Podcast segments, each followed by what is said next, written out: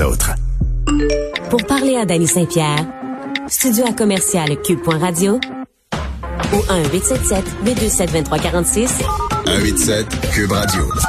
C'est vendredi et c'est l'heure de notre chronique 20 avec Nadia Fournier. Salut Nadia. Salut Dani. Bon, qu'est-ce que tu as de bon dans ta besace pour nous euh, pour ce week-end? Bon, alors, je ne sais pas si souviens, Dani, mais les dernières semaines, je disais au fur et à mesure, vous voyez l'évolution de la progression du guide du vin. oui, oui, je me donc, euh, donc là, cette semaine, je suis arrivée euh, dans un peu ce qui est l'équivalent pour un marathonien. Là, tu sais, quand on arrive au 35e kilomètre, on commence à se dire, est-ce que je vais y arriver? Oh. Puis, quand j'étais dans l'Italie, je me disais, est-ce que je vais y arriver? Et là, finalement, chaque année, c'est à peu près la même chose. Je, je prends mon second souffle quand j'arrive dans la France. Je me dis, OK, il va y avoir un guide du vin cette année, c'est possible. Et donc, je suis en train de finir la France. Et puis, bon, j'en reviens toujours un peu au voyage, Dani. Euh, à défaut de voyager, euh, c'est quand même beau de pouvoir, dans une journée, parcourir euh, presque la superficie de la France d'un coin à l'autre. Et de, se réveiller le matin en dégustant des d'Alsace, et puis l'après-midi être dans le Languedoc, et puis le soir être dans le sud-ouest. Oui, un Donc, tapis volant euh, bien magique euh, qui te fait voyager, c'est bon ça. Exactement, en saveur, à défaut de le faire pour vrai, mais ça vient sans aéroport, donc c'est toujours pratique. Et sans aérosol. Donc, et sans aérosol, c'est ça. Euh, donc, euh, on commence avec Fabien Jouve. Alors, c'est un cahors, Dani, mais euh, mais tu vois, je sais pas si, si tu as été, euh, Dani, traumatisé par euh, les cahors dans les années 90-2000, là. des fois un peu un peu bourru, un peu... Ah, j'ai euh, jamais un aimé peu- ça, moi, ces vins-là. J'ai toujours été très bourguignon, moi, ben honnêtement. Fait que je suis capable de prendre un petit peu de poêle, là, mais pas tant que ça. Ben, alors, tu vois, euh, je pense que tu aimerais le Cahors 2.0, le Cahors nouveau Oh. genre. Euh, on a compris que plus, euh, que, que, en fait, que plus, c'était pas forcément mieux. Et euh, plutôt que de travailler les, euh, les raisins de Malbec en extraction, euh, plusieurs vignerons de la nouvelle génération les travaillent en infusion. Donc, Oh. on va extraire le, le potentiel aromatique. Le Malbec peut vraiment avoir de très jolis euh, arômes de, de, de violette, de fruits noirs.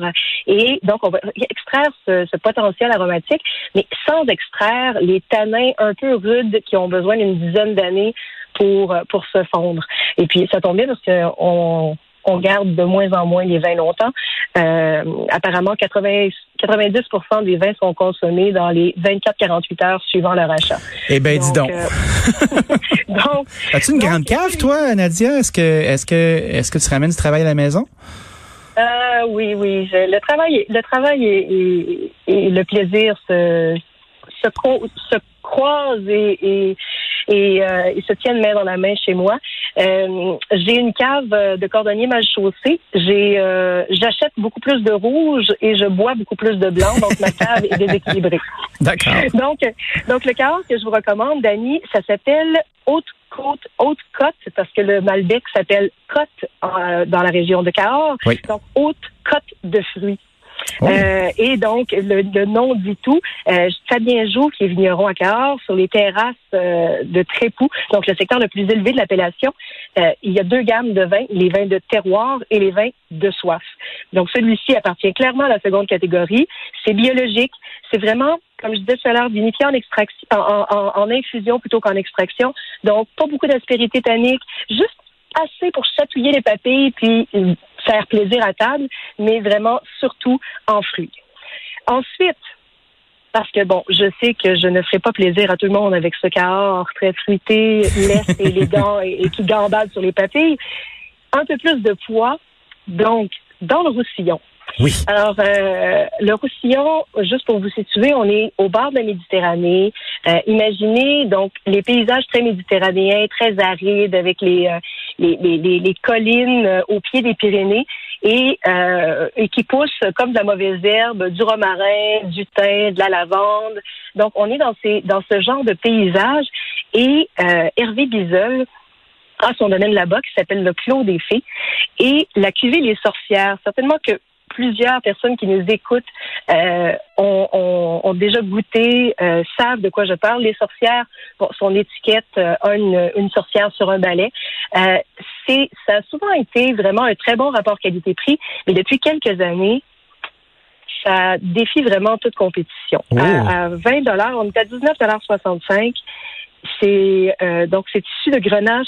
Euh, la, la, cuvée des sorcières est issue de grenache et de carignan âgés euh, de entre 40 et 80 ans. Donc des vieilles vignes qui vont puiser leur eau très profondément dans les sols euh, et euh, compléter avec des jeunes vignes de Syrah qui vont apporter, elles, du fruit, euh, de la rondeur, encore des parfums de, de fleurs, de poivre, de fruits noirs. Et donc, c'est vraiment très complet comme vin. C'est comme une caresse dans la bouche. C'est du velours. Oh. Pensez, pensez à, un, un petit mélange de kirsch, de cerise confite, puis de chocolat noir. Donc, comme texture, là, c'est vraiment très, très séduisant. 19,65 Les sorcières, Côte du Roussillon, Clos des Fées. Qu'est-ce qu'on mangerait avec ça pour le fun? Mmh. Ben, c'est la saison du barbecue, hein. Donc, euh, ouais, mais, mais au-delà du barbecue, là, parce que tu sais, le barbecue, c'est bien le fun, là, mais tu sais, faire des lignes noires sur de la viande, là, c'est assez limitant. Là, bon, alors je vais je vais y aller pour deux recommandations. Donc une une euh, soir de semaine facile et puis une un peu plus élaborée. Alors pour les soirs de semaine faciles, je dirais de la saucisse grillée sur le barbecue. Vous allez avoir le gras de la saucisse, euh, le, le côté un peu des fois ben, épicé de certains de Oui. certaines saucisses qui peut bien se marier avec euh, avec euh, les sorcières. Et puis euh, sinon je dirais pour le clos des fées, les sorcières, hum, ben, un pavé de serre euh, que je ferais saisir vraiment très. Euh, J'aime bien ma, ma viande de chasse euh, plus plus du côté saignant que que à point. Ah ouais, ça doit Euh, être dégueulasse avec- à point, hein, tu sais, ça doit être super ferrugineux, là. C'est ça, exactement. Donc, euh, juste saisi, euh, peut-être même un tataki, donc vraiment juste saisi euh, à peine, croustillant à l'extérieur, peut-être avec une croûte de poivre. Puis, euh, ben, il y a des camerises en ce moment. Là, Je- si vous vous promenez un peu dans les marchés, vous pouvez trouver des camerises. Faites juste déglacer votre poêle. Si vous avez du bouillon de serre, vous prenez ça, puis vous faites une, euh, une petite sauce aux camerises. Je pense que ça peut vraiment faire un super bel accord avec, euh, avec le vin. Donc, le côté sanguin de la viande, là, le côté saignant, puis tout ça va contribuer au vin. C'est qu'en fait, oui, c'est tout à fait, Dani. Je vois que tu connais ton vin. En fait, plus Ah, la bon, viande, on, on jase. Moi, je suis euh, content d'avoir une professionnelle comme toi au bout du fil parce que des fois, ça peut euh, infirmer euh, certaines de mes pensées, tu sais. Ben, écoute, on, on apprend toujours et moi, je, je, je suis en apprentissage constant. Euh, mais, euh, mais l'une des, oui, l'un des, des, des, des- l'une des vertus du vin, en fait, et l'une des vertus des, accords mais des vins, c'est que euh, les, la viande saignante, euh, donc le sang, euh, les protéines de la viande vont euh, vont tendre à assouplir les tanins. Donc, si vous avez un rouge très tannique, pensez viande saignante. Ne servez jamais un rouge très tannique avec une viande bien cuite. De toute façon, je vois pas pourquoi on aurait envie de manger de la viande bien cuite. à part un Euh, braisé, effectivement. Mais tu vois, moi, ce que j'avais entendu, là, puis par expérience, là, tu sais, les épices et le poivre avec les gros tanins, on dirait que ça les craint. Oui, en fait, ça dépend toujours du type d'épices, mais c'est vrai. Si vous mettez du piment, si vous êtes un abonné au piri-piri, au, au- Oui. au piment assez fort, là, ça va durcir les tanins. Donc, vous allez avoir une impression un peu plus anguleuse en bouche. Mais du poivre, je trouve qu'il y a différents types de poivre, puis la façon dont on va travailler le poivre peut vraiment changer la la perception en bouche. Il y a certains poivres qui vont pas être si piquants, qui vont juste être plus parfumés. Euh, donc, euh, moi, c'est c'est plus comme ça que j'aime travailler. Puis j'aime faire revenir mon poivre assez longtemps pour qu'il caramélise presque. Euh, donc, euh, bon, après, ça dépend toujours du type de poivre que vous que vous. euh, nous autres à la maison, la là, on a du poivre noir. Des fois, des fois, tu vas, mettons, cuisiner chez ta ma tante ou ton mon oncle, puis là, il y a une poivrière avec 17 sortes de poivre qui a à peu près 17 ans. puis là, tu fais comme, bon, OK, euh, nice try. Fait que là, tu vas dans la poivrière, puis tu sais. Mais écoute, le, le meilleur moyen, la seule façon, parce que mes parents sont un peu comme euh, comme ta tante, euh, ils ont cette vieille poivrière reçue en cadeau il y a 15 ans, peu utilisée avec une multi, une multitude Un de multipoivre. Donc, euh, quand je suis, ben, des fois on fait avec les moyens du bar, hein, donc je prends le poivre qu'il y a là-dedans, je le fais revenir dans la poêle pour essayer de pimper un peu ses arômes, le réveiller. Euh, ça marche moyen, mais bon, ça, ça, ça fait déjà mieux que la petite poivrière de poivre déjà moulue qui achetée il y a, il y a cinq ans en, en, en format de 3 kilos. Donc, euh, Et tu pour ou contre la sauce au poivre, toi? Tu sais, mettons une belle sauce. Tu sais, mettons un steak au poivre, là. On va rappeler aux gens comment on fait ça à la maison, là. Tu te prends une pièce de bœuf. Tu sais, préfilet. Moi, j'aime beaucoup. C'est drôle, hein. Je vais être subversif, là, mais j'ai recommencé à aimer le filet mignon. Parce que pendant longtemps, là, c'était comme euh, c'était comme une hantise. Là. Ah non, du filet mignon, ça n'a pas de bon sens. Tu veux un onglet, tu veux une bavette, tu veux une macreuse. Au pire du pire, tu vas prendre une entrecôte. Mais le filet mignon, on le boudait. Moi, j'ai recommencé à faire ça chez nous, euh, à croûter de poivre euh, mes petits filets mignons, puis après ça, me faire une belle sauce au poivre avec un peu de cognac, moutardé, un beau fond légèrement crémé. Est-ce que tu trouves que c'est facile à matcher avec des vins, ça? Ben, en fait, Dani, c'est très drôle. Moi, je trouve pas ça subversif. C'est, c'est, c'est anti-tendance, c'est anti-hipster, mais c'est pas subversif du tout, en fait. Euh, et, et, moi, je, c'est, vraiment très drôle que tu dises ça parce que ce matin, j'ai commencé à, dé, j'ai commencé à déguster à 6h30 ce matin des Bordeaux. Okay. Euh, et, et je me faisais la réflexion de, tu sais, Bordeaux, c'est pas tendance, en tout. On en parle dans, dans, le milieu de la sommellerie, on n'en entend presque pas parler, voire c'est devenu presque. C'est une game de personnes riches, là. Bordeaux.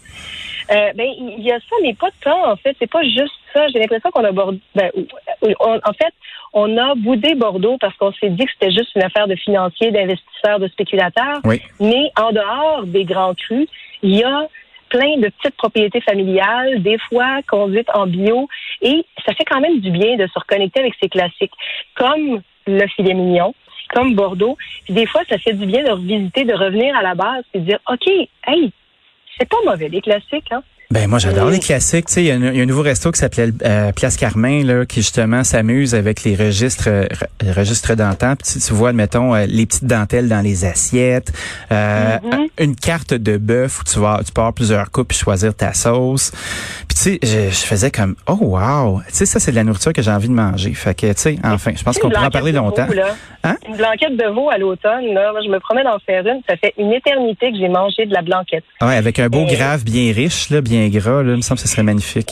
Les voilà, c'est le genre de choses que si on les entretient pas, ces classiques, ils vont tomber en, en désuétude. Donc, c'est un devoir d'entretenir nos classiques. Du noté. Euh, ah, il y a du pinot blanc à la fin. Je viens, je viens de voir qu'on on, on sort de la traque des rouges qui fessent. Ben, là, rouge qui fesse, qui fesse euh, avec, avec un gros gant de lourd, là, quand même. une, une, main de fer mais... dans un gant de crin. c'est ça, oui. Euh, non, je, je, je, vais la retenir, celle-là, pour la prochaine fois. Je, je avec plaisir. Donc, euh, ben, pour terminer avec un peu de légèreté, hein, parce que ça, ça fait toujours du bien. On a eu une année assez lourde comme ça. Euh, c'est un, c'est on, pour revenir dans la, la, la, la thématique des classiques, euh, ce vin-là est arrivé en fait à la SAQ il n'y a pas si longtemps, mais euh, ça a pris, je pense, une année avant qu'il devienne un classique, que les gens l'adoptent. Euh, produit par la famille Meyer, de même s'appelle Joss Meyer. C'est la cuvée mise du printemps. C'est un pinot blanc, tout ce qu'il y a de plus, euh, comment je pourrais dire, c'est un vin qui sublime le pinot blanc parce que souvent le pinot blanc peut être un peu banal. Hein. C'est un peu, il ah. euh, y, y, a un petit côté un peu beige quand il est mal fait parce que c'est c'est plutôt un cépage qui chuchote. C'est pas c'est pas un cépage qui euh, qui, qui, qui, va s'imposer autant que d'autres, comme le chardonnay par exemple. C'est un cépage qui est, qui est plutôt délicat, qui est plutôt subtil, tout en nuances. Et s'il est euh, ben, vinifié avec laxisme, il donne des vins assez banals. Mais là, ici, il est fait avec soin par les sœurs Meyer, Cécile et Isabelle Meyer, euh, cultivé en biodynamie et vinifié sans trop d'intrants, euh, tout en élégance. C'est c'est frais en bouche comme comme une journée du mois de septembre, comme un matin du mois de septembre avec la petite rosée. Oh. C'est vraiment c'est de la dentelle, Dani. Faites juste imaginer euh, quelque chose qui est, en fait, servez-le. Je, recommanderais maximum quatre personnes pour partager la bouteille, mais idéalement deux pour avoir le temps de le voir évoluer en bouteille, pour vraiment l'apprécier. Donc, c'est pas le vin que vous servez dans un apéro euh, debout, cocktail ordinatoire avec plein de monde. C'est vraiment une bouteille de méditation à apprécier pour, euh, pour décompresser un peu pendant les vacances ou pendant votre week-end. Et avoir un petit peu de légèreté dans votre verre. Nadia, merci beaucoup pour euh, ces trois belles références qu'on peut retrouver à la SAQ. Je te souhaite un excellent week-end. Ben, à toi aussi, Dani. Salut, à la semaine prochaine. À la prochaine. Monsieur Dubé, bonjour. Salut, Dani. Qu'est-ce que tu nous réserves aujourd'hui? Ben moi, moi j'aime, j'aime ça à cette heure-là. Vous nous donnez des bonnes idées pour la fin de semaine, des bonnes bouteilles. Moi, j'ai senti l'appel du vin blanc. Écoute, c'est extraordinaire. Ah, mais Nadia a une très belle façon de parler du vin. Oui. Ah, c'est poétique. C'est, hein. vraiment intéressant. Euh, c'est vraiment intéressant. On va peut-être avoir besoin d'un petit peu de vin pour faire passer la quatrième vague. Ah, ben c'est sûr, à grande lampée. Hein? Oh là là, oui. Euh, plusieurs choses intéressantes. pancarte liberté? Euh, Non, mais, mais c'est intéressant que tu me lances comme ça parce que il y a plusieurs choses euh, vraiment importantes relativement à tout ça. Là, je suis quand même content que il n'y a pas de tergiversation. Là. Co- Comme le chantait Desjardins dans le chant du baume, pas de taponnage, pas de tétage. On est en quatrième vague. Oui. C'est fait, c'est clair pour tout le monde. Et les chiffres le prouvent, euh, Danny. Tu sais, tu vois le bilan d'hier, au-delà de 300 cas, Ben oui. c'est près du double comparativement à lundi. Euh, et puis on n'est même pas encore à l'école. La rentrée n'est même pas arrivée encore. Deuxième chose, passeport vaccinal. Là, on va attendre les détails. On va attendre les détails là-dessus. Mais tu sais, il faudra une façon de faire qui va être claire pour tout le monde. Et là, la balle est maintenant dans la cour, encore une fois, du ministre de la Santé, Christian Dubé, qui revient de vacances au cours de la semaine prochaine, si je ne m'abuse. Puis, et c'est à ce moment-là qu'on devrait avoir les grandes lignes de tout ça.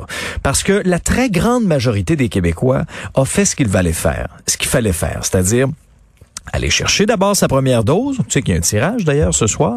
Euh, pas ce soir, mais aujourd'hui. pour, ça, pour le premier 150 000. Le résultat va être connu en début de semaine prochaine. Mais donc, aller chercher la première dose, puis après ça, d'aller chercher sa deuxième dose pour avoir sa pleine immunité. Malheureusement, il y en a qui n'ont toujours pas compris la gravité de la situation, euh, continuent de se regarder le nombril, continuent de vivre dans le déni, continuent de prôner la liberté. Liberté! Alors que, alors que, éventuellement, si on veut collectivement, pas pas juste je me moi là, collectivement comme société s'en sortir, ça passe par la couverture vaccinale. Et troisième point intéressant, j'ai hâte de voir moi ce qu'on va faire. Est-ce qu'on va rendre la vaccination obligatoire pour le personnel de la santé Hein? Parce que ça s'est fait ailleurs. Ça s'est fait ailleurs. On a quand même un taux élevé, tout près de 90 de première dose. Mais la deuxième dose dans le réseau de la santé, on est à quoi? Autour de 77% C'est pas assez. Non, c'est Il pas va assez. falloir qu'on m'explique pourquoi il y a des travailleurs et des travailleuses de la santé, pourtant qui ont étudié là-dedans, qui, qui ne comprennent pas l'urgence de la situation. Est-ce qu'ils ont fait leur recherche à leur façon? C'est à voir. Alex, je te souhaite un très bon show et un bon week-end. Merci mon cher, toi aussi. Bye. Merci. Merci à tous d'avoir été à l'écoute de notre émission et d'avoir passé la semaine avec nous. Euh, on vous retrouve la semaine prochaine pour ma dernière semaine. Salut.